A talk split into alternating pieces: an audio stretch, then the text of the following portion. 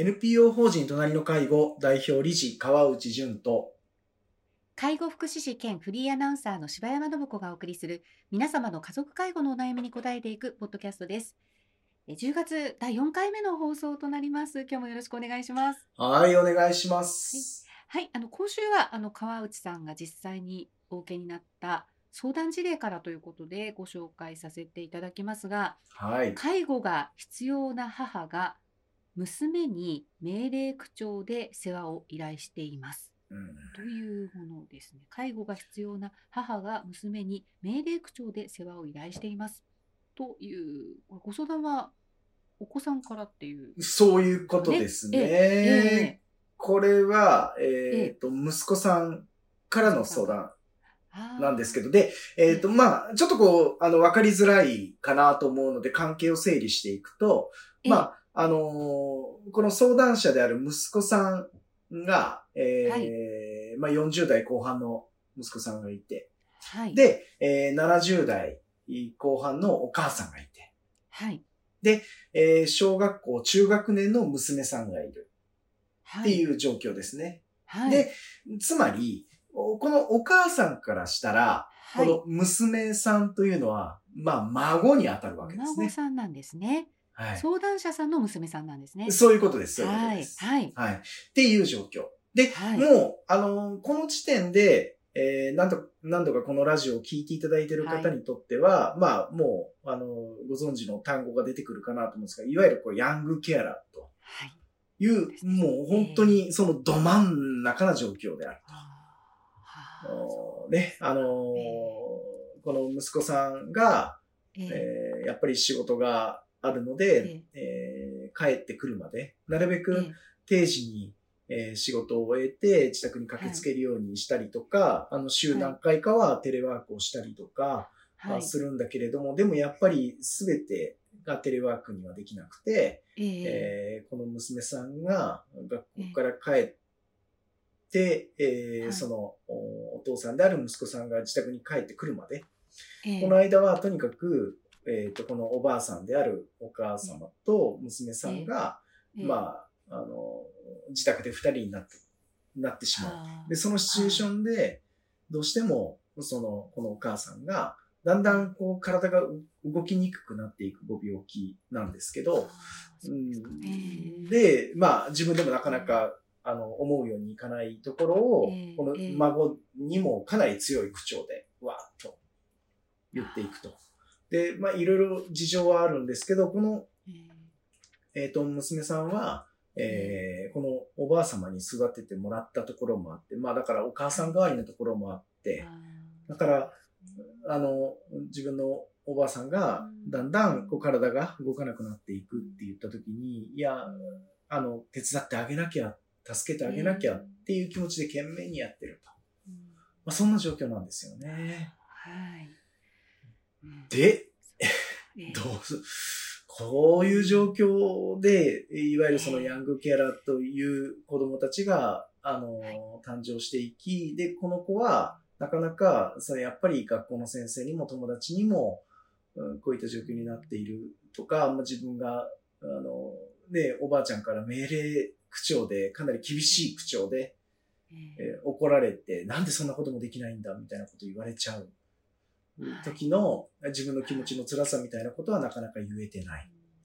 そんな状況なんですね。ね。ちえそうなんです。で、じゃあこの息子さんとして、はい。えーどうしていきましょうかって言った時に、まずええ。自分の娘に、えーこれからうん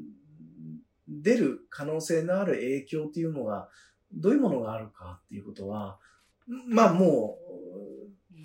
う、ね、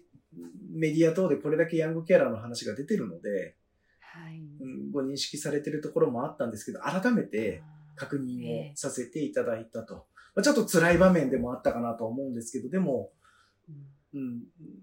うん、確認をしたところでした。ね。はい。ええで、じゃあ、その上で、ええっ、と、私たちというか、その、お支える側って何ができるんだろうか、と言ったときに、やっぱりこのお母様の命令口調に、えー従い続けてしまううんことは、決して、えーお母様のためにもならないんだよなっていうことを娘さんとコンセンサスを取るというか、まあ、あの、娘さんとは話し合ってほしいというふうに伝えたんですね。これどういうことかというと、はい。お母さんは、えーと、当然一緒に住んでいる息子さんにも、というか、より厳しく命令口調で関わるし、それが、うんあの、息子さんがいない時には、代わりにむ、その、孫娘に行くわけなんですけど、で、そう、そうやってこう家族には厳しく行くんだけれども、ケアマネージャーさんとかヘルパーさんには、私何でもできてるから、あなたたち来てもらわなくても大丈夫よっていうふうに言ってしまってるんですよね。で、これ、ご家族が温かくサポートをしているがゆえに、それで十分賄えてしまっていて、で、えー結局は、その、プロの手である、うケアマネージャーさんやヘルパーさんの力がうまく活用できてないという、そういう構図になっているというはい。ことをまず理解をいただきうん、だから、うんあえて、ちょっとこう、厳しい言い方なんですけど、えーお母様に困ってもらうことが大事なんですと。うん。家族にはもうちょっとこれ以上頼れないんだなっていうことを気づいてもらうことが大事なんです。っていうのを伝えたんですね。うん。で、そしたらその息子さん愚直にいろいろやってくださって、で、やっぱりお母様だんだん心細くなられたみたいなんですけど、で、そこで、あはい。えてケアマネージャーさんにこう登場いただいてというか、あの、えーえ月1回の訪問を少し早めてもらって、え。えーお母様に最近、うん、悩み事ってなんかないですかって、いやう、ん。ちょっと家族から最近冷たくされてしまってるように思うんですって、そこで言ってくださったんですよね。うん。で、で、当然、あの、息子さんには事前に、いや、あえてこういうふうに私たちも対応するようにしていて、えーケアマネージャーさんにもお力添えいただきたいんですって事前に、あの、含んでおいて、で、お母様の訪問してもらって、で、そしたらお母様は、これまで絶対受け入れなかった病院での治療や、えーはい。ショートステイも前向きに考えてくださるようになって、いやー、だから、うん。何ですかね。あの、うんまあ、こういうふうに、なん、なんでしょう、綺麗に行くことばかりではないですけど、でもこんな方法だってあるんだということなんです。あの、え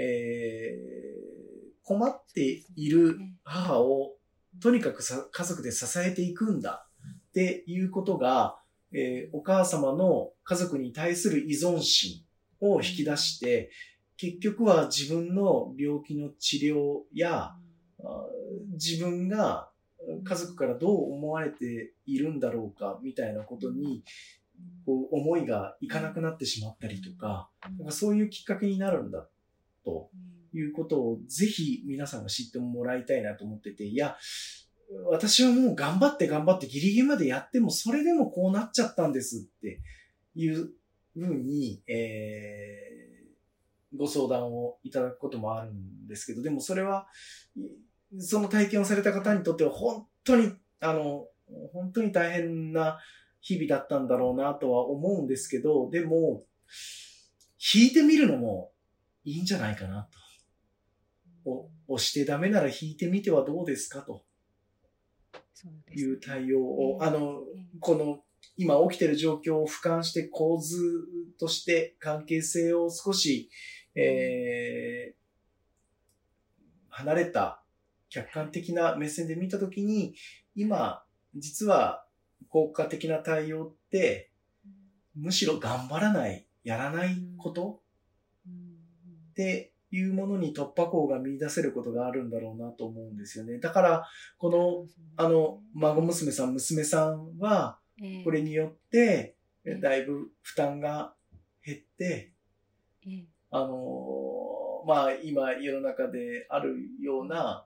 うん非常に、こう、うん家族のために自分の将来を制限せざるを得ない、はい。または制限しているということを自覚すらできないまま制限していったことに、後で気づくようなことが、こういったことで防ぐこともできるので、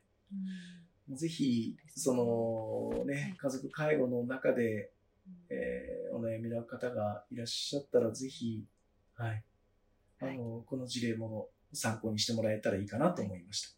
そうですね。ヤングケアラーのね、やっぱりことを、あの、随分取り上げてきましたけど、具体的なこういうご相談もあるというところで改めてね、認識しないといけないなと思いました。そうですね。ええ、ありがとうございました。はい、ありがとうございました。